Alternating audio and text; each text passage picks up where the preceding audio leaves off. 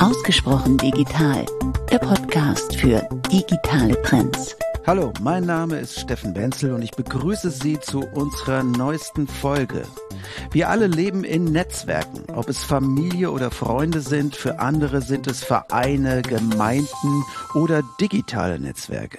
Wir finden dort Geborgenheit, Diskussion, Anregung und vielleicht sogar Orientierung.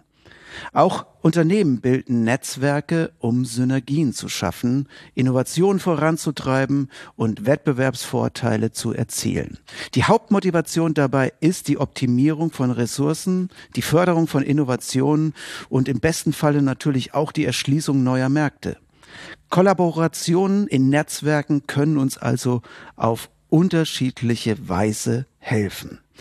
Ein ganz besonderes Business-Netzwerk wollen wir uns heute näher anschauen und darüber hier im Podcast diskutieren. Das Smart Systems Hub, ein Netzwerk von Unternehmen, Forschungseinrichtungen und Start-ups, das auf die Förderung von Innovationen im Bereich der Internet der Dinge und intelligenter Systeme abzielt.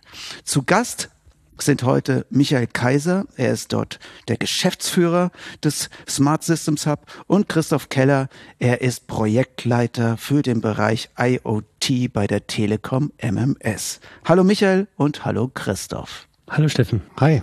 Ja, Michael, wir fangen mit dir an. Du kannst uns vielleicht mal kurz erklären, was genau das Smart Systems Hub macht und wie es entstanden ist. Dann holen wir alle hier mal ab. Genau, danke Steffen. Wie du schon gesagt hast, sind wir so ein Netzwerk von Unternehmen, da sind viele Startups auch mit dabei, auch Forschungseinrichtungen und sehen uns vor allem als so eine Drehscheibe, als so eine Plattform, wo wir gemeinsam an Lösungen für das Internet der Dinge, IoT, arbeiten und sind Teil der bundesweiten digitalen Hub-Initiative, also einer der zwölf Standorte, sind auch ausgezeichnet als ein Exzellenzstandort, wo wir ähm, gemeinsam arbeiten. Warum können wir das gut. Wir haben da ein großes Partnernetzwerk, 650 Unternehmen, die in dem Bereich Hardware, Software, Konnektivität ähm, unterwegs sind und gemeinsam arbeiten wir an IoT-Lösungen. Und ihr werdet auch äh, gefördert, ne? Also das ist ja auch, äh, glaube ich, vom Bundeswirtschaftsministerium mit unterstützt, wenn ich das richtig sehe. Genau, das Bundeswirtschaftsministerium hat vor fünf Jahren eine strategische Entscheidung getroffen, dass es Innovationsregionen, wie auch wir hier in, in Dresden, bewusst unterstützen möchte und hat dort eine Unterstützung der ganzen Hub-Initiative, also da, wo gerade Richtung Sichtbarkeit, Zusammenarbeit gibt es Unterstützung seitens des Bundeswirtschaftsministeriums.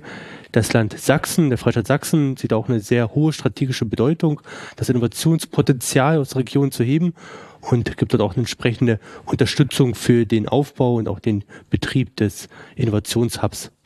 Ich habe ja, Christoph, gerade ein bisschen was über Netzwerke versucht in der Einführung zu erzählen und warum sie wichtig sind. Äh, kannst du uns mal eure Motivation von der Telekom MMS ein bisschen darlegen, warum ihr dort Mitglied geworden seid und vielleicht auch seit wann ihr es seid? Ja, Steffen, wir sind, glaube ich, seit ähm, nunmehr wirklich zum Start fünf Jahre lang strategischer äh, Partner. Strategischer Partner heißt, dass wir hier äh, Ressourcen mit zur Verfügung stellen. Das ist einmal Ressourcen tatsächlich in Form von äh, Kapital, aber auch in Form von Menschen, von Know-how, ähm, von Zeit. Ähm, äh, dass wir hier mit einbringen, um diese äh, Partnernetzwerke äh, mit zu unterstützen. Ja, und was habt ihr davon? Also warum macht ihr das? Zum einen machen wir das, weil wir natürlich auch eine gewisse Sichtbarkeit hier in der Region erzielen wollen. Viele kennen die Telekom als, sage ich mal, rein Konnektivitätspartner, ja, DSL, Mobilfunk. Und wenige wissen, dass wir allerdings eine ganz starke Affinität auch haben äh, in Richtung Produktion, in Richtung Industrie und auch anderen Branchen, indem wir mit unseren über zweieinhalbtausend Mitarbeitern Digitalisierungsprojekte vorantreiben. Und die können wir natürlich hier super gut äh, einbringen. Und auf der anderen Seite äh, erzielen wir natürlich aber auch in den Projekten mit dem Smart Systems Hub und den Partnern Ergebnisse. Und diese Ergebnisse sind natürlich auch wertvoll für unsere Arbeit, um diese eventuell bei anderen Projekten, bei anderen Kunden weiter zu, zu nutzen, weiter zu verwenden. Das werden wir uns später nochmal tiefer auch anschauen. Du hast es aber auch gerade erwähnt, dass ja das Smart Systems Hub gerade seinen fünften Geburtstag gefeiert hat und wir haben an diesem Tag ein paar Stimmen eingefangen von Mitgliedern dieses Netzwerkes und was ihre Motivation ist, warum sie sich dort engagieren und was sie davon haben. Wir hören jetzt hintereinander Ralf Pechmann von der Telekom MMS, Daniel Braun von Global Foundries und Michael Ameling von der SAP. Erstmal finde ich das schön, wenn, wenn in Dresden und Sachsen das passiert. Und wir arbeiten ja mit dem Smart Systems Hub auch in verschiedenen Projekten zusammen und merken, dass es das erfolgreich ist. Und äh, ich bin vorhin auch schon rumgelaufen hier bei einigen äh, Startups, Innovationsgedanken, wo ich immer denke, okay, hier kann man was draus machen, hier kann man zusammenarbeiten und genau das Netzwerk brauchen wir, was ich auch in der Keynote gerade schon erwähnt habe. Und da ist tatsächlich der Austausch im Vordergrund viele Kollegen zu treffen aus dem Netzwerk, die man kennt, aber auch das Netzwerk zu erweitern. Zuallererst ist es die Vernetzung, die Vernetzung äh, zwischen uns und möglichen äh, Kooperationspartnern. Der, der Austausch äh, zu den Themen. Wir hatten ja diese Themeninsel und haben festgestellt, dass all die präsentierenden Themen besprochen haben, zu denen wir intern auch schon Projekte durchgeführt haben. Und das, das zu sehen ist erstaunlich und, und auch schön. Und da gibt es auch Anknüpfungspunkte. Na, was ich mitgenommen habe, ist tatsächlich die Vielfalt. Ne, die Vielfalt der An Anwendungsmöglichkeiten, gerade die digitalen Zwillinge.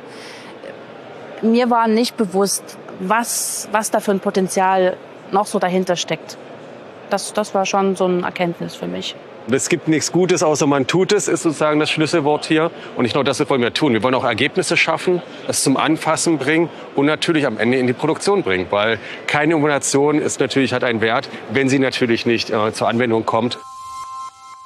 Ja, Michael, wir haben gerade gehört von Personen, die dort bei diesem Event zu Gast waren. Wie hast du den Abend erlebt? Warum war das für dich auch als Geschäftsführer ein wichtiger Tag? Also für mich war der Abend, wenn ich schon allein die Eröffnung denke, wieder sehr inspirierend. Ich habe so in das Publikum geschaut, wir hatten 250 Teilnehmer, das war auch für uns mal eine neue Zahl, also eine neue Größe auch, die wir geschafft hatten. Und da habe ich einerseits in viele bekannte Gesichter geschaut, die mit uns in den fünf Jahren schon viele Digitalisierungsprojekte auch gemacht haben, Partner wie auch von der Telekom MS, aber ich habe auch viele neue Gesichter gesehen und viele Gesichter, die außerhalb unseres typischen Netzwerkes sind. Und das zeichnet uns auch aus, dass wir uns sagen, nicht nur im eigenen Netzwerk bewegen, sondern dass wir diese Brücke zu anderen Netzwerken, zu anderen, wie sagst mal gerne, Anwendern auch schlagen. Und das ist sehr inspirierend zu sehen. Und was auch für mich schön war zu sehen, dass die Lust hatten auf diesen Austausch miteinander ins Gespräch zu kommen, an Workshops teilzunehmen. Genau das zeichnet am Ende auch so eine Co-Innovation aus. Und wir haben es auch bewusst Co-Innovationsfestival genannt, wo wir sozusagen das Miteinander gemeinsam was machen in den Vordergrund stellt. Christoph, was waren für dich die Highlights an dem genau. Abend oder an dem Tag? Also ich muss ja zugeben, ich, am Anfang war ich ein bisschen aufgeregt. Ich hatte auch noch einen äh, aktiven äh, Speaker-Slot äh, mit dem Kollegen zusammen und in so einer tollen Location, wir waren ja ähm, in der Gläsernen Manufaktur äh, hier in Dresden, war das natürlich eine ganz tolle Sache. Dort, Michael hat schon gesagt, bekannte Menschen äh, wiederzusehen, aber auch viele neue. Und ich fand auch die Keynotes, die gehalten wurden, sehr inspirierend, weil die uns wieder verdeutlicht haben, wofür wir das Ganze machen. Ja, wofür wir IoT machen, wofür wir Projekte machen. Das ist natürlich einfach vor dem Hintergrund der großen Herausforderungen, vor denen wir stehen. Klima, äh, Umwelt, Industrie. Eine ganz tolle, ganz tolle Veranstaltung. Hm. Ich fand es gerade gut, du gesagt hast, mit dem ein bisschen aufgeregt, weil da steht halt dafür, dass man auch mal so aus seiner Komfortzone halt rauskommt. Also immer halt viele Sprecher, die nicht sozusagen ständig auf irgendwelchen Bühnen halt stehen. Er hat insgesamt 63 Referenten gehabt und das macht Ende halt auch aus, dass man sagen, dort auch diesen Raum nutzt und da auch quasi neue Kontakte hat, auch neue, gerade in Workshop-Formaten, dass das das zeichnet jetzt auch dieses Co-Innovation auf, auf Augenhöhe. Und was ja auch gut war, der Steffen gerade auch gesagt, ähm, das Thema ist, wir sagen, wir, wir gucken natürlich auch, wo bewegen wir uns halt hin. Also wir haben es ja vielleicht sogar ein bisschen provokativ auch genannt, Rethink Resources Planet Production. Weil natürlich all das, was wir machen, Digitalisierung ist ein Riesenhebel. Mit dem kann man ganz viel erreichen, ganz viel machen, aber es braucht auch ganz viel Kooperation. Und das haben wir auch bewusster gesagt, ihr könnt das gestalten, aber ihr müsst miteinander. Und das hat man aber auch äh, gespürt. Was ich auch äh, schön fand, was das Event ausgestattet hat, dass diese Stimmung einfach sehr fast schon familiär war, muss man sagen. Also das heißt, der Zugang zu den Menschen, die dort äh, waren, war extrem einfach. Das ist vielleicht anders als bei einer klassischen Verkaufsmesse oder anderen Veranstaltungen, äh, wo man doch so ein paar Hürden hat. Und hier ist man einfach auf die Leute zugegangen, weil man sie entweder gehört hat oder gesehen hat oder ein Namensschild gelesen hat und hat sie angesprochen und hat sich äh, ausgetauscht. Ja. Also das war schon ein sehr guter Pitch von euch beiden, dass sich neue Mitglieder gerne bewerben können und es bei euch in diesem Netzwerk sehr familiär zugeht.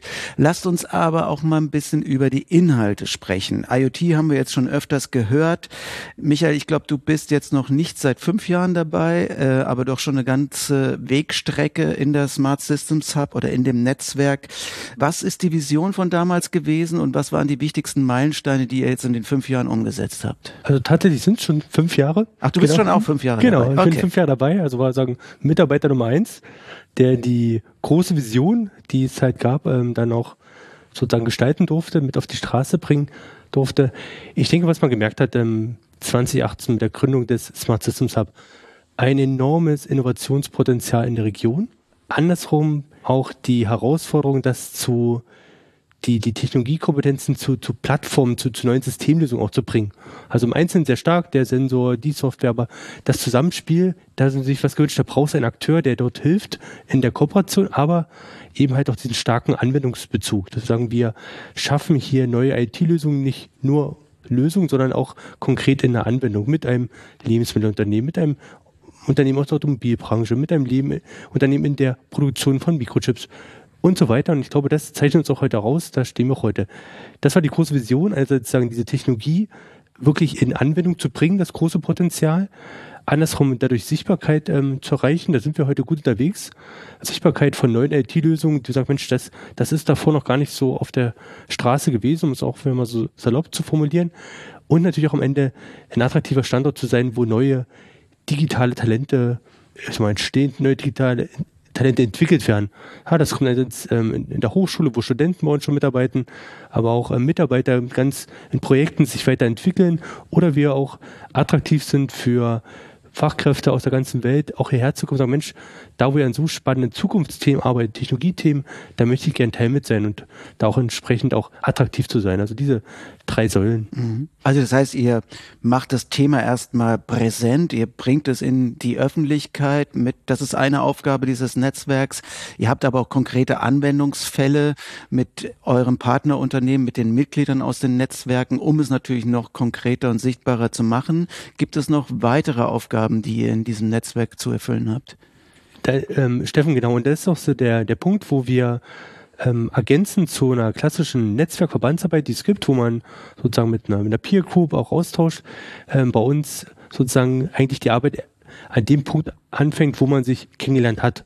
Sozusagen, wo man sagt, Mensch, jetzt, und so war es auch mit der Telekom MS und auch mit Partnern, jetzt haben wir eine gute Idee, jetzt würden wir gerne was machen. Und dann gibt es viele kleine Stolpersteine, können auch manchmal auch größere sein, die dazu führen, dass man nicht in ein gemeinsames Projekt kommt. Das können mal rechtliche, finanzielle Rahmenbedingungen sein, das kann auch ein Verständnis sein, das kann auch unterschiedliche Dynamik sein zwischen einem großen Unternehmen und einem, einem Startup. Und dort ein Wegbereiter zu sein, der es vor allem durch methodische Unterstützung in so eine Innovationsprojekte auch bringt, dass man tatsächlich auch in eine Umsetzung kommt. Das ist sozusagen das, was uns auszeichnet und auch der Kern unserer Aktivitäten. Also dass deshalb auch ein Partner kommt ähm, typischerweise zu uns, wo er sagt, ich, ich habe einen Technologiebaustein, den möchte ich gerne mal mit einem Pilotkunden mal verproben oder ich brauche noch einen komplementären Technologiebaustein. Ich bin sehr stark in meiner Sensorik, brauche aber dort eine Analyse, Cloud-basiert oder ich brauche vielleicht einen Konnektivitätsbaustein und das zusammenbringen, aber dann auch konkret in, ins Bauen, ins Machen kommen. Das, uns auszeichnet. Ja. Was ich vielleicht noch ergänzen möchte, ähm, was hier auch wirklich bemerkenswert ist und was ihr immer wieder schafft, ist auch so eine, sag ich mal, Eintrittsbarriere äh, zu brechen, nämlich dass so ein Mittelständler oder so ein kleineres Unternehmen tatsächlich auch mal ein neues Thema sich annehmen möchte, mal was ausprobieren möchte und nicht erst wartet, bis die große Industrie damit eigentlich schon durch ist, sondern hier die Eintrittsbarriere ganz deutlich äh, nach unten senkt und dort eine Spielwiese schafft, auf der alle gleichberechtigt zusammenarbeiten können. Haben wir dafür mal ein Beispiel? Also, dass wir sagen können, okay, das Thema haben wir so runtergebrochen, dass wir dann auch kleinere Unternehmen quasi in unseren, unser Netzwerk reingeholt haben und dann das und das damit umgesetzt haben? Gibt es da Beispiele? Haben wir viele Beispiele. Ähm, machen wir eins, äh, was wir vielleicht sogar auch gemeinsam gemacht haben.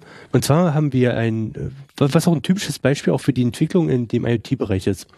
Also wir haben jetzt ein Unternehmen gehabt, einen Mittelständler, die waren oder sind sehr gut ähm, Gateways herstellen, also Funkelemente, mittelständisches Unternehmen, und ist damit konfrontiert, dass sein Kunde, der das viele Jahre gekauft hat, das Gateway, gesagt hat, du eigentlich möchte ich nicht bloß so ein Gateway haben, ich möchte gern eine Partikelmesslösung haben, also Systemlösung. Und der Mittelständler sagt, na gut, ich baue super gut diese Gateways, aber jetzt die passende Sensorik, die Auswerteanalyse, das übersteigt meine eigenen Kapazitäten, habe ich gar nicht die, die Experten bei mir im Haus. Ähm, lieber Smart System Shop, kannst du uns nicht helfen, die richtigen Partner in die Hand zu geben, dass ich zu meinem Kunden zurückgehen kann, pass auf, du kaufst mein Gateway und ich weiß, der und der Partner noch mit dazu, da hast du eine Partikelmesslösung in der Hand. Was da, dazu tun? Da gilt es natürlich erstmal die Partner zu nehmen die passend sind, die die Sensorik zur Verfügung stellen, die auch entsprechend die Analysesoftware zur Verfügung stellen und eine Referenzlösung aufzubauen, so dass der, das Mittelständunternehmen zu seinem Kunden kann sagen, pass auf, so wird's gemacht, ähm, so kann es äh, funktionieren, das ist eine richtige Messlösung, du brauchst keine vielen Kosten ähm, ausgeben, um irgendwelche Schnittstellen zu entwickeln, habe ich schon alles für dich gemacht mit meinen Partnern und kaufst weiterhin mein Gateway.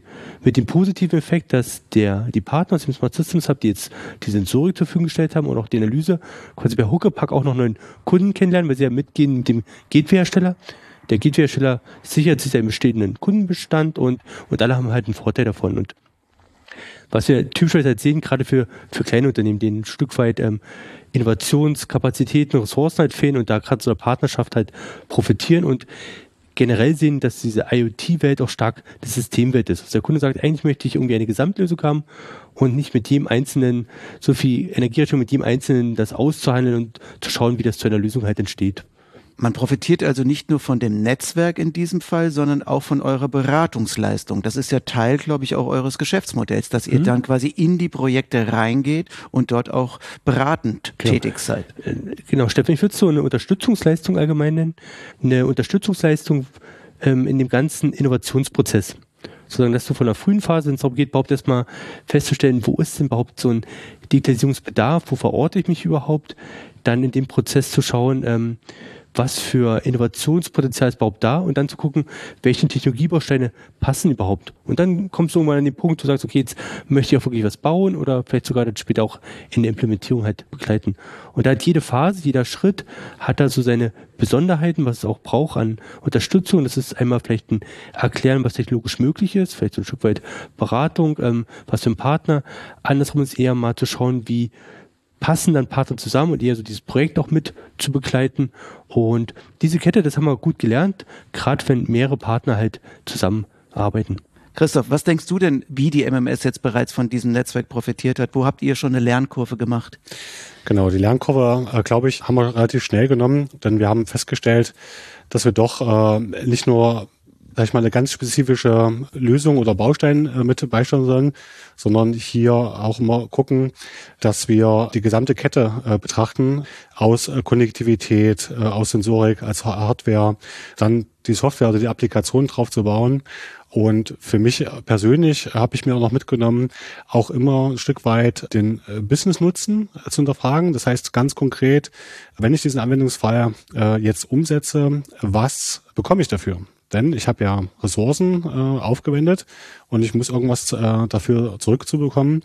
Und äh, das ist äh, immer stärker in unserer Betrachtung äh, und versuchen wir auch in unseren Projekten dann immer mit einfließen zu lassen, dass wir uns immer hinterfragen, wo ist der größte Geschäftsnutzen äh, für den jeweiligen Anwendungsfall oder für die jeweilige Funktion, äh, die wir da vielleicht herstellen und produzieren. Mhm.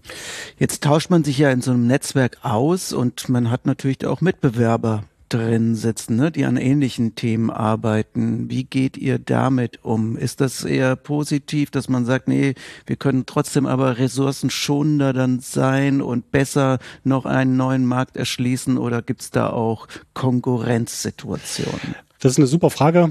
Ich war auch am Anfang, als ich so meine ersten Projekte gemacht habe, da habe ich auch ein bisschen Vorbehalte gehabt, habe aber relativ schnell gemerkt, dass wir in diesem Konstrukt wie so ein, in so ein Safe Space äh, uns bewegen. Das heißt, ähm, wir schließen uns tatsächlich ein und verstehen uns relativ schnell als ein Projektteam, was eine Problemstellung äh, lösen möchte, gemeinsam. Und diese, äh, sag ich mal so, eher so politische Randbedingungen, die treten da ganz schnell in den Hintergrund. Und das ist vielleicht auch sowas äh, durch die Moderation auch des Systems Hub, die Prozessbegleitung, die Michael schon angesprochen hat, die fördert das natürlich äh, ungemein. Ja, von daher ja, wir arbeiten in diesem Netzwerk, haben sicherlich auch ähm, da Partner mit dabei, die ein ähnliches Lösungsportfolio haben wie eine Telekom MMS. Aber in den Projekten geht es wirklich prima darum, für den jeweiligen Challenge-Geber dort eine Lösung zu erarbeiten. Ist das eine Mediation teilweise, die ihr dann auch dort äh, wahrnehmt als äh, Netzwerkbetreiber, dass ihr sagt so, also Leute, guckt mal eher auf das Positive, was ihr gemeinsam erreichen könnt, anstatt jetzt in eine Konkurrenzsituation zu äh, gehen, oder ist das jetzt überhaupt nicht das Thema für euch? Also erstmal ist wichtig, dass wir sehr eng mit den Partnern zusammenarbeiten. Also wir, wir verstehen sehr gut, wo sie sich gerade hinentwickeln, wo auch ähm, strategische Schwerpunkte liegen und damit ist es auch eher verständlich, warum sie sich in so ein Konnovationsprojekt reinlassen. Warum sage ich das? Weil so Konnovation ist am Anfang oft so was, wo jeder so ein Stück weit Invest reingibt. Das ist Art intrinsische Motivation, weil sich zum Beispiel ein neuer strategischer Kunde oder ein strategischer Markt oder ein Produkt sich zum ersten Mal platzieren lässt. Das ist auch nicht bei allen Marktbegleitern dann zur gleichen Zeit immer der Fall. Das heißt also, da sind auch nicht jederzeit, wo er sagt, okay, ich möchte unbedingt mit dem Kunden, ich möchte genau mit dem Produkt reinmachen. Und, und da sind wir sehr geschickt durch die enge Kooperation zu verstehen, wer ist denn jetzt gerade auch der, der am meisten sozusagen Lust hat, da auch reinzugehen ähm, und da entsprechend auch ähm, ja, so eine Art intrinsische Motivation auch mit ähm, mitbringt. Und, und, und das tut sich relativ schnell rauskristallisieren. Da, da findet man auch ähm, teilweise auch so ergänzende, also sind vielleicht im grundsätzlich Marktbegleiter, auch auf Wettbewerber, aber in dem konkreten Fall reingezoomt sind sie doch tatsächlich irgendwie fast auch damit ergänzen. Das ist ähm, in diesem Prozess. Und das ist sehr gut, also dieses Erwartungsmanagement rauszufinden, warum willst du jetzt auch mit dabei sein, warum machst du auch so ein Invest, ähm, das zeichnet uns da auch raus. Wie weit könnt ihr denn noch wachsen? Du hast eben gesagt, dass ihr um die 600 Mitglieder habt. Äh, was ist da das Ziel? Was könnt ihr als Organisation da überhaupt noch handeln? Also man hat hier in der Region sind ungefähr so, so 2300 Unternehmen, die jetzt in dem Feld unterwegs sind. Würde ich sagen, erstmal als, als, als per se als ein Potenzial sehen. Was uns aber viel spannender ist, im Wachsen in der Konnovations-Community. Also sagen, dass wir jetzt nicht exponentiell mehr mit noch mehr Software und noch mehr Sensor-Technologiegebern ähm, wachsen, sondern vor allem bei mir wachsen in den, was wir mal so als Anwender bezeichnen, als Unternehmen, die im Maschinenbau unterwegs sind, die in der Produktion unterwegs sind. Also da diese Communities zu erschließen und da stärker zu kooperieren, dass wir quasi ein Co-Innovations-, ein Innovationsnetzwerk sind, wo wir sowohl Technologiegeber wie auch Technologienehmer halt auch mit drin haben. Und da haben wir strategische Kooperationen mit einem was ich mit dem VDMA, dem bundesweiten Maschinenbauverband, wir haben äh, mit ähm, sehr spezialisierten Maschinenbauverbänden wie die Zukunftsallianz Maschinenbau, wir arbeiten mit der Bahntechnik zusammen, um da stärker diese Communities in, in einen Hub auch zu bringen, also sozusagen.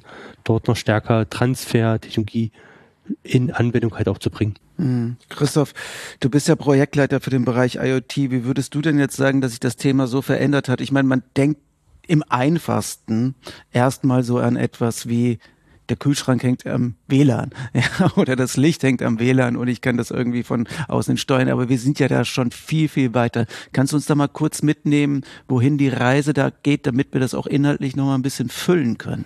Ja, wir sind ja ganz stark so im Industrial IoT, äh, IIoT abgekürzt genannt. Das heißt, wir schauen immer stärker wirklich auf Produktions- und produktionsbegleitende Prozesse, Logistikprozesse, Intra- und Outdoor-Logistik. Und wir werden eigentlich fast täglich und wöchentlich mit neuen Technologien äh, versorgt, äh, die äh, auf den Markt kommen. Ähm, das hat angefangen mal vor ein paar Jahren mit äh, Big Data, ist dann über Machine Learning hin zu KI genannt und jetzt ganz spannend neu natürlich die Large äh, Language Models, äh, die uns ganz neue Möglichkeiten geben, hier neue Anwendungsfälle bezogen auf Daten äh, entstehen zu lassen und hier Mehrwerte schaffen, die exponentiell höher sind, als vielleicht noch vor ein paar Jahren mit reinen Datensammeln äh, möglich war. Okay, kannst du das mal auf ein Projekt bezogen irgendwie erzählen, was wir, was du, was ihr da genau macht? Genau, da möchte ich vielleicht ähm, ja zwei Projekte hervorheben, die wir zusammen für und mit Global Foundries gemacht haben. Es sind beides Predictive Maintenance Anwendungsfälle, beides mit äh, KI und AI Technologie ausgestattet. Bei den einen geht es darum, Ventile so zu überwachen, dass wir möglichst vorzeitig wissen, wann sie drohen auszufallen, um hier äh, die Produktion äh, stabil weiterlaufen zu lassen. Und bei dem anderen Projekt geht es darum, die Overhead Vehicles, die Waferboxen von ja über 3000 Prozessschritten durch die Fabrik bringen, hier zu monitoren, ein digitales Abbild äh, zu erstellen, um festzustellen, wie geht's denn diesen Fahrzeugen? Denn wenn so ein Fahrzeug ausfällt oder äh, die Schiene blockiert, dann kommt es unmittelbar zu Produktionsverzögerungen oder sogar. Also Fahrzeuge allgemein jetzt in, in, in der Produktion. Genau. Oder welche speziell meinst du da? Wir meinen insbesondere die Overhead Vehicles, äh, die die Waferboxen zu den einzelnen Produktionsstationen äh, transportieren.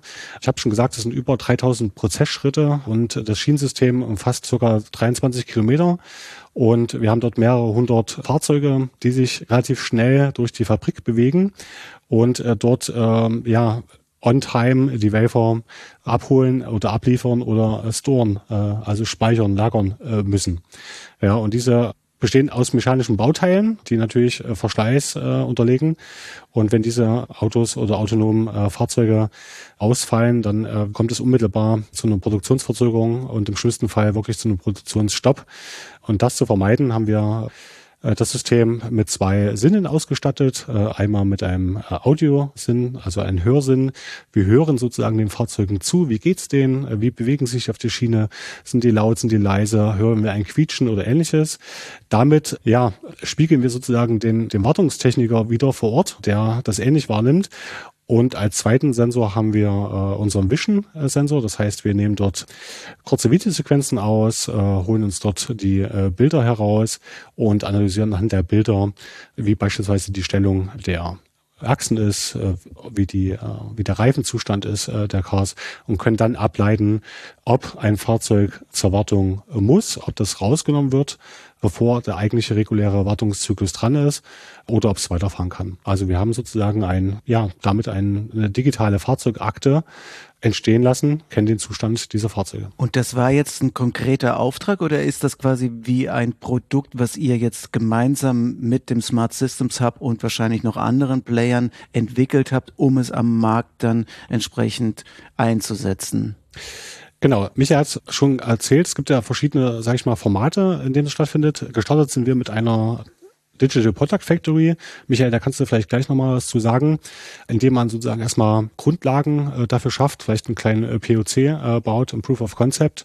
Und ja, das äh, war so erfolgreich und vielversprechend, dass der Kunde gesagt hat, nee, lass uns mal weitermachen, äh, lass uns mal in eine Produktimplementierungsphase gehen. Das ist sozusagen der zweite Baustein, der sich an so eine DPF äh, anschließt und haben dort tatsächlich in dem Echtsystem, in dem Echtbetrieb eine Anwendung aus diesen Elementen hergestellt, die der Kunde heute aktiv aktiv in der Wartung nutzt. Ja, nicht nur der Kunde, wahrscheinlich dann in Zukunft auch andere. Kannst du das Digital Product Factory noch mal kurz aus eurer Sicht erläutern? Genau, das ist ein dreimonatiger Co-Innovationssprint, also wo verschiedene Partner zusammen an einer davor definierten oder an einer Problemstellung arbeiten, was wir so als Challenge äh, bezeichnen. Und bei Global Foundries war es tatsächlich, die haben gesagt, Mensch, wir haben diese ganzen Fahrzeuge, die bleiben manchmal ungeplant stehen, könnt ihr denn nicht da was machen? Und das am Anfang ist auch so wirklich so abstrakt, die Formulierung und dann den Prozess von dieser Abstraktformulierung hin zu dem passenden Partner finden und dann das so aufzubereiten, dass man in so einem Drei-Monats-Sprint so einen ersten, erste Variante baut, wo man die Minimalfunktion der späteren Lösung halt auch zeigt. Das geschieht in so einer Digital Product Factory. Und ich würde mal das andere Beispiel nochmal aufgreifen, weil das zeigt auch gut, weil wir das schon viel gesprochen haben, wo jetzt auch die unterschiedlichen Rollen und Akteure drin sind von diesem Koordinationsansatz.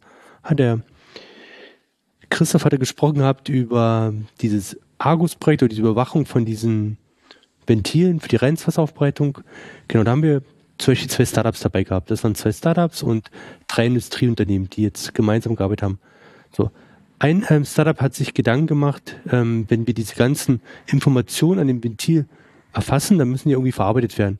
Und wir wollen natürlich nicht überall einen sehr aufwendigen Industrie-PC hinstellen, das ist sehr kostenaufwendig und sondern brauchen irgendwie was, was gut rechnen kann, aber trotzdem relativ kostengünstig ist. Und die haben so eine tolle Sensor-Hardware-Plattform auf den Markt gebracht, das Startup, und kann das dort in so einem Industriefall zum ersten Mal vertesten.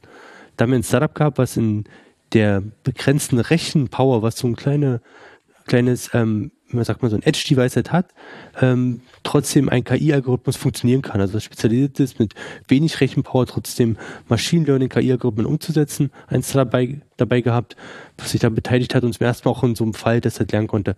Da haben wir einen großen Sensorhersteller gehabt, ähm, Infineon, die Sensoren für alles bauen. Wir kennen es aus dem Automobilbereich, aber Mensch, wo kann so ein Sensor auch noch anders eingesetzt werden, so ein Mikrofon und dort quasi für diesen Instandhaltungsfall das Mikrofon verwenden können. Und dann braucht man natürlich die ganze Integration in die bestehende Cloud-Infrastruktur. Wir brauchen natürlich was, was viel Usability hat, dass auch der Wartungsmitarbeiter, dem geholfen werden soll, später ein gutes Dashboard in der Hand hat. Und das ist genau die Rolle, was äh, Telekom MS übernommen hat. Diese Aufbau in dem Bereich, wo gelernt wird, die Cloud-Infrastruktur, auch das Dashboard und natürlich dann der letzte Industrieplayer, der genauso auch Teil mit ist, in dem Fall Global Foundries auch ganz eng mitarbeiten muss, weil die Daten, was wir lernen, das muss brauchen eine physische Rückkopplung. Wir wissen natürlich nicht, wir sind nicht die Ventilexperten. Da muss der Kollege mit drin sagen, Mensch, das stimmt, die Auffälligkeit, die ihr seht, das hängt mit dem Verhalten des Ventils zusammen. Und so haben alle quasi einen, einen Vorteil mit drin. Und du hast vorhin gesagt, dieses Produkt, im Endeffekt, was haben wir im Ergebnis? das, das Startup hat so stark an seinem KI-Algorithmus weitergelernt, sozusagen dort ein eigenes Produkt entwickelt hat, um KI-Algorithmen für den Predictive Maintenance ähm, Case zu haben. Das dann ein anderes Startup hat eine gute Referenz für sein Edge-Device und in dem Fall Telekom MS hat eine gute Referenzlösung, wie ein Industrial IoT Lösungsstack aussieht und den sie auch auf andere Anwendungsfälle dann auch verwenden kann. Und ähm, Infineon als ein Sensorhersteller, Mikrofonhersteller hat ein super Feld, wo künftig auch viel Mikrofone hin verkauft werden können. Also ohne dass jetzt jeder einzelne das dieses System im Gesamten vertreibt, aber jeder Einzelne hat quasi dort einen Gewinn drin, um sein eigenes Feld halt auch weiter sozusagen einen Vorteil auch für seine eigenen ähm, Produktentwicklung oder eben halt auch in dem Fall sogar Vertrieb auch zu haben. Das ist sicherlich ein Best Practice und äh, ein sehr gutes Beispiel. Jetzt habt ihr über 600, 650 Mitglieder. Äh, das heißt, ihr könnt ja nicht jetzt solche Modelle für alle entwickeln, dass alle daran partizipieren. Wie arbeitet ihr in diesem Netzwerk mit den anderen Mitgliedern zusammen? Was ist da eure Arbeitsweise, eure Vorangehensweise, dass die auch eingebunden sind? Da gibt's ähm erstmal sozusagen, ist nicht das limitierende Technologiepartner, sondern das Limitierende ist natürlich, brauchen wir die, die Fälle, wo es auch ähm, Sinn macht, mit einer IT-Lösung eine Verbesserung zu bringen, eine Digitalisierung. Und da, da sozusagen, das ist eher der, der Bereich, wo noch, noch viele Partner brauchen. Wie, wie arbeiten die, die Partner erstmal unter sich? Ähm, haben wir unterschiedliche Formate. Also einerseits haben wir themenbezogen, ähm, zum Beispiel im Bereich vorausschauende Wartung, also auch dieses Industrial IT, wo wir ähm, alle sechs Wochen ein einen Stammtisch haben, wo wir zusammensitzen, wo wir aktuelle Trends besprechen, aber eben halt auch mit Produktionsleitern, Instandhaltern, also genau diese Brücke auch haben, wo der Austausch geschieht.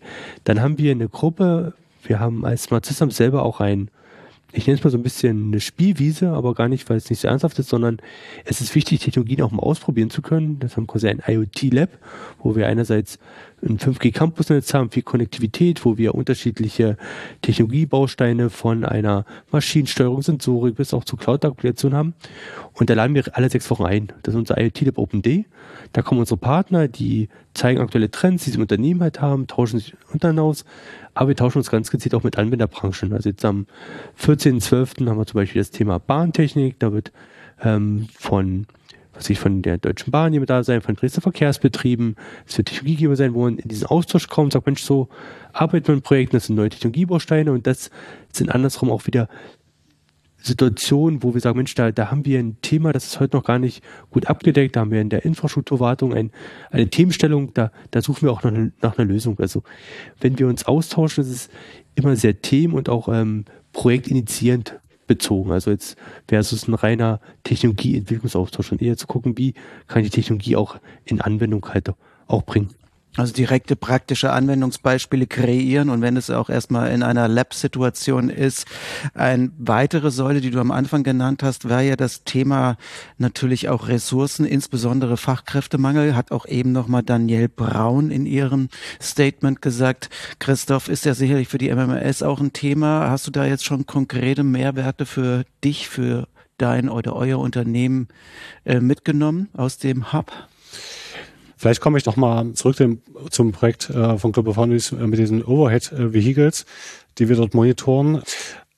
Dort habe ich gemerkt oder merken wir, dass natürlich vor dem Hintergrund, dass wir jetzt eine Technologie haben, die ja, die Regeltätigkeiten eines Wartungstechniker übernimmt, wieder Ressourcen auf Kundenseite frei werden, die er für andere Sachen äh, einsetzen kann. Äh, ja, das heißt, ähm, hier kann er Produktion skalieren, kann vielleicht mehr technische Anlagen äh, einführen, ohne, ohne das notwendige Personal gleich mit einkaufen zu müssen, sondern wer verteilt hier die Arbeiten äh, neu oder die Aufgaben des Personals äh, neu und lässt die Technik, sage ich mal, die, die Standard- und Regelarbeiten äh, übernehmen. Michael, deswegen ist wahrscheinlich eher Optimierung von Ressourcen, ne, also im Bereich Arbeitskräfte, als jetzt Neuausbildung, dass man sagt, äh, wir müssen auch Fachkräfte anlernen in diesem Bereich. Oder ist das für euch auch eine Vision, die ihr euch als Systems Hub, als Smart Systems Hub auch vorstellen könnt? Auf jeden Fall, da sind wir auch gut unterwegs. Wir haben quasi eine Academy, wo es darum geht, quasi neue digitale Talente auch zu entwickeln. Da sind wir uns aber auch treu, indem wir arbeiten, jetzt nicht in dem Sinne viele theoretische Kurse geben, sondern wirklich so ein Hands-on begleiten. Also es sind eher kurze ähm, Schulungen, kurzes Anlernen und dann vor allem ein Begleiten im Job, also quasi so eine On-Job-Trainingsprogramme ähm, da entwickelt. Wir haben viele Konversationsformate, das sind, sind so ein Hackathon-Format oder auch selbst in Digital Factory, wo neue Talentinteressierte teilnehmen können, wo man auch mal ein Unternehmen kennenlernen kann, was man vielleicht gar nicht so auf dem Radar gehabt hat, wo man sich sozusagen beschnuppern kann, aber mit sehr konkreten Teamstellungen arbeiten kann. Und das hilft einerseits neugierig zu machen auf, auf eine Branche, neugierig auch auf Themen zu machen. Andersrum auch zu sehen, Mensch, wer passt denn gut auch in mein Unternehmen mit rein? Ähm, darüber hinaus haben wir, da waren wir auch sehr mutig gewesen, getreu dem Motto, ähm, nicht nur Konkurrenz, sondern Co-Innovation, haben wir ein Format, das heißt Right to Career. Da ähm, haben wir einerseits einen Fokus gesetzt, gerade auf Talente, die von außerhalb kommen, auch aus dem Ausland, die hier vielleicht studieren oder zeitweise da sind, die in der Region zu halten. Das ist das eine. Das andere ist, ähm, fahren wir mit den Talenten im Bus, deswegen auch Right to Career, direkt zu den Unternehmen hin, weil nicht besser lässt sich ein Gefühl von Unternehmen zu bekommen, ähm, Unternehmen kennenzulernen, wenn man das einfach mal in das Unternehmen auch reingeht. Also wenn man sich nur auf so einer Jobmesse oder auf so einer Karrieremesse halt sozusagen auch an einer großen Tick halt trifft. Und was wir auch machen, und das ist sozusagen dieser Koinnovationsansatz da, dass wir die Personaler von den unterschiedlichen Unternehmen, die wir halt anfahren, das sind fünf, sechs, sieben, acht Unternehmen, dass die mitfahren und quasi auch mal schauen, was macht denn mein mein Personalkollege in anderen Unternehmen, wie sprechen Sie denn Talente an? Und das hilft natürlich, weil durch das Gesamtniveau, wie wir Talente anziehen, wie wir Talente ansprechen, natürlich dadurch steigt, wenn man sich austauscht. Man lernt, wie der andere das macht und am Ende profitiert die ganze Region Klar, vielleicht einmal nicht jetzt unmittelbar bei mir im Unternehmen, aber insgesamt haben wir mehr Talente hier in der Region dadurch auch vor Ort und das wird auch sehr gut angenommen. Sehr spannend auch für die Personaler da mal reinzuschauen. Apropos Region, es gibt ja das Smart Systems Hub nicht nur in Dresden, sondern ja auch, es gibt noch andere äh, Standorte in Deutschland, oder? Genau, es gibt noch ähm, von der digitalen Hub-Initiative gibt es noch ähm, zwölf andere Hubs. Insgesamt 16 Standorte. Warum 12 versus 16? Weil einige Standorte Zwillingshubs sind. Also wir haben zum Beispiel die Kollegen in Leipzig ähm, vom Smart Infrastructure Hub, die sehr stark im Smart City-Themen, in Infrastrukturlösungen unterwegs sind, auch im Bereich Health. Mit denen sind wir so ein Twin-Hub, so ein Zwillingshub. Ähm, das gibt es auch an anderen Standorten. Ähm, genau, insgesamt halt diese zwölf Standorte der digitalen Hub-Initiative und da ist auch ein guter Aus Austausch gerade in dem Bereich hochinnovative Startups. Also die, da schauen wir natürlich bundesweit entstehen die und sind vielleicht an dem, was ich in Hamburg mal gegründet worden, dann haben wir eine super tolle Lösung, die hier in Dresden gut passen würde. Und auch andersrum, dass ein guter Austausch auch in, gerade in den neuen Technologie Innovationen, die auch auf die Straße kommen. Also da ist einiges los und es passiert was in Sachen Netzwerkarbeit und natürlich auch Wissenstransfer und Austausch über Themen. Christoph, wenn wir jetzt mal ein bisschen in die Zukunft schauen, zum Abschluss, äh, welche Herausforderungen siehst du jetzt für dein Thema? Was sind die wichtigsten Projekte, die jetzt auf dich zukommen werden und die ihr angehen werdet? Ja, ich glaube, die großen Herausforderungen gerade für den produzierenden Mittelstand ist dass wir wissen, dass wir sehr, sehr viele Daten benötigen, um ja Potenziale zu heben, um ähm, die digitale Transformation voranzutreiben, um die Automatisierung voranzutreiben dass die technischen Anlagen allerdings noch gar nicht diese Daten liefern, ja, weil sie 20, 30 Jahre schon laufen und eben nicht mit Sensorik voll ausgestattet sind. Große Herausforderung wird sein, dort einen guten Mix zu finden, um auf der einen Seite diese technischen Anlagen vielleicht mit Retrofit-Lösungen nachzurüsten, um die Daten dann doch irgendwie zu bekommen oder ja zu warten, bis die nächste Gerätegeneration dann in der Linie eingesetzt wird. Das ist eine große Herausforderung. Eine weitere, auf, ganz kurz, wenn Ja. ich da reinkrätsche, was denkst du denn, was wird passieren von den beiden Alternativen, die du gerade genannt hast? Ich glaube, es wird ein Mix sein. Es wird äh, Branchen und äh, spezielle äh, Unternehmen geben, die sagen, okay, wir brauchen die Daten jetzt. Das heißt, wir müssen Retrofit-Lösungen nachrüsten, die uns die Daten liefern. Und andere Branchen, die werden vielleicht noch ein bisschen warten, gucken, wie sich die nächsten drei, fünf Jahre entwickeln und da vielleicht die, die, bei dem nächsten Zyklus äh, der Neubeschaffung von technischen Anlagen und Linien dort äh, umschauen, wie sie da an entsprechende Geräte kommen. Michael, wie ist das für dich? Was sind für dich die größten Herausforderungen für Wachstum, auch für das Netzwerk und natürlich auch für die Thematik IoT? Genau, ich, ich würde wirklich mit dem Großbild ähm, da anfangen, wo, wo bewegt man uns hin? Also wir sehen jetzt, wie die lineare Wirtschaft sich verändert. Wir bewegen uns hin zu einer Kreislaufwirtschaft. Das heißt, mit IoT haben wir bisher mal sehr stark geguckt, wie können wir eine Produktion optimieren, wie können wir vielleicht die Herstellung optimieren. Künftig wird es darum gehen, da nicht aufzuhören, sondern das Produkt hat einen gewissen Lebenszyklus, dann wird es irgendwo ähm, recycelt, wird wieder zurückgeführt. Das heißt, wir reden über viel mehr Akteure in dem Kreislauf, wir reden über viel längere Zeiten. Das heißt, das Thema Komplexität, Datenhaltung, Maschinen, die vielleicht, ähm, wie Chris auch meinte, irgendwie angeschlossen werden müssen, Daten, die entstehen, das ist, das wird viel größer ähm, und ähm, ein absolut starkes Betätigungsfeld, wo genau so ein Innovationshub-Ansatz helfen kann, weil das wird nur durch Kooperation passieren. Das wird kein einzelner Akteur selber entlang der ganzen Kette steuern und auch managen können. Dann sehen wir auch ganz klar das Bemühen in der Industrie, zu Plattformen zu kommen. Also was Chris auch schon gesagt hat, wir sehen, angefangen mal bei Gaia X, jetzt haben wir eine Catena X im Automotive-Bereich, wir haben Manufacturing X, wo man versucht, in der Branche mit Marktbegleitern trotzdem Standards zu setzen. Ähm, das funktioniert bis auf ein, eine gewisse Ebene im, im konzeptionellen Ansatz. Am Ende des Tages musst du das verproben. Du musst das in ganz konkreten Anwendungsfällen, in Testbed, in Umgebung, ähm, musst du das mal bauen mit Partnern zusammen, koinnovativ und und da wollen wir eine wichtige Rolle spielen, dass sozusagen solche Lösungen auch bei uns im Testbed mit dem Smart Systems Hub, genau, wo wir gelernt haben, diesen Schutzraum zu geben, verschiedene Akteure einer Branche, Marktbegleiter jetzt anfangen, auch so eine Standards auf die, auf die Straße auch zu bringen. Das wird passieren. Die Vernetzung ähm, nimmt da ähm, weiter auch, auch zu. Und natürlich hoffe ich, dass wir einen wichtigen Beitrag leisten, mit all der Digitalisierung, die wir vorantreiben, Lösungen zu schaffen, die uns helfen, CO2 einzusparen. Das heißt, dass wir da ähm, nicht nur sehen, wo viel CO2 verbraucht wird und vielleicht kurzfristig, sondern dass wir tatsächlich ganz anders steuern können, ganz anders intelligent Systeme aufsetzen können durch eine geschickte Vernetzung, weil da, da ist ein Riesenpotenzial. Nur in der Vernetzung wird man das auch, auch lösen können und nicht nur sozusagen die Emissionen von, Stoffen wie, wie CO2, sondern auch grundsätzlich Energieverbrauch. Das ist ein Riesenthema. Heute haben wir IoT ist ursprünglich vom Ansatz mal nicht energieoptimiert gebaut geworden, sondern vernetzungsoptimiert, Datenaustauschoptimiert. Da, da ist noch ein Weg zu gehen, aber da haben wir gerade auch in der Region, weil da steckt viel Potenzial in der Hardware, aber auch viel Potenzial in der Software und noch mehr Potenzial, wenn du es zusammenpackst. Und, und da haben wir halt einen guten Start, weil wir hier die Bausteine Hardware, Software und Hardware inklusive der Konnektivität gut beherrschen und auch sehr energiesparsame Systeme auch entwickeln können. Und da, da passiert viel Richtung Green Code, Richtung ähm, Leistungselektronik, die auch sozusagen sehr energieeffizient auch ist, genau. Genau, ich will vielleicht noch ergänzen. Mein Beispiel war vielleicht so ein bisschen technisch äh, geprägt, aber es gibt natürlich organisatorische und ökonomische Betrachtungen. Ich glaube, wir müssen als Unternehmen äh, und als Hub Kunden auch davon überzeugen, überhaupt erstmal IoT-Lösungen äh, einzuführen und dazu ist beispielsweise so eine äh, Business-Analyse-Beratung notwendig, die überhaupt erstmal diesen ROI äh, aufzeigt, was habe ich denn für Einsparungspotenziale oder noch viel besser, habe ich eventuell neue digitale Geschäftsmodelle, die ich datenbasiert aufbauen kann. Ja, und wenn wir jetzt in Richtung Organisation denken, dann ist es ja so, dass Daten sehr starr und eng aktuell in Unternehmen gehalten werden.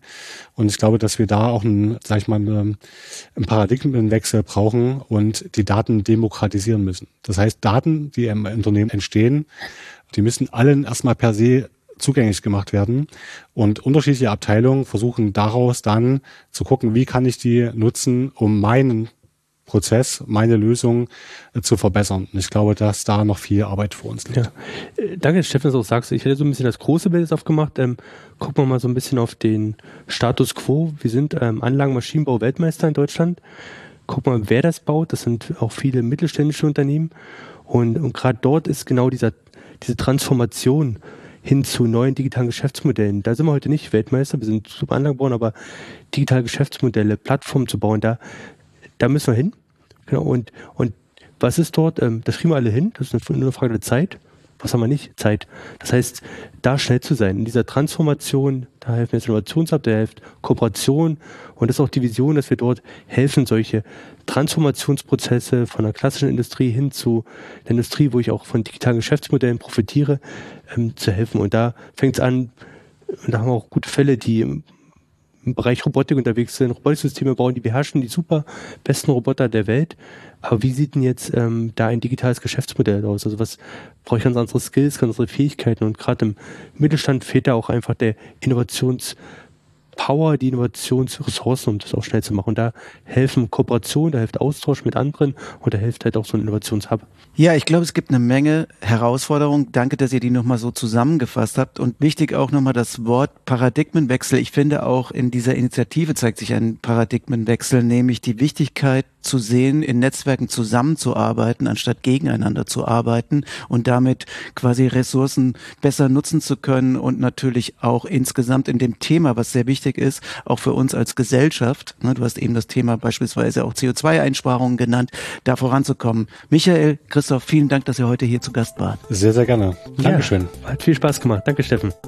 Vielen Dank, dass Sie sich Zeit genommen haben für unseren Podcast. Und wenn Sie noch weitere Informationen benötigen, können Sie wie immer in den Show Notes nachschauen. Dort finden Sie noch einige Links und weitere Infos. Ja, und dann empfehle ich Ihnen noch den Podcast Think Global, die Idee des Smart Systems Hub, nämlich aus dem Jahr 2018. Das ist eine kleine Zeitreise. Da haben wir nämlich damals bei der Gründung über dieses Netzwerk gesprochen und vielleicht können Sie da paar Themen miteinander abgleichen. Ansonsten abonnieren Sie uns gerne bei Spotify oder Apple und dann hören wir uns hoffentlich beim nächsten Mal. Bis dahin alles Gute.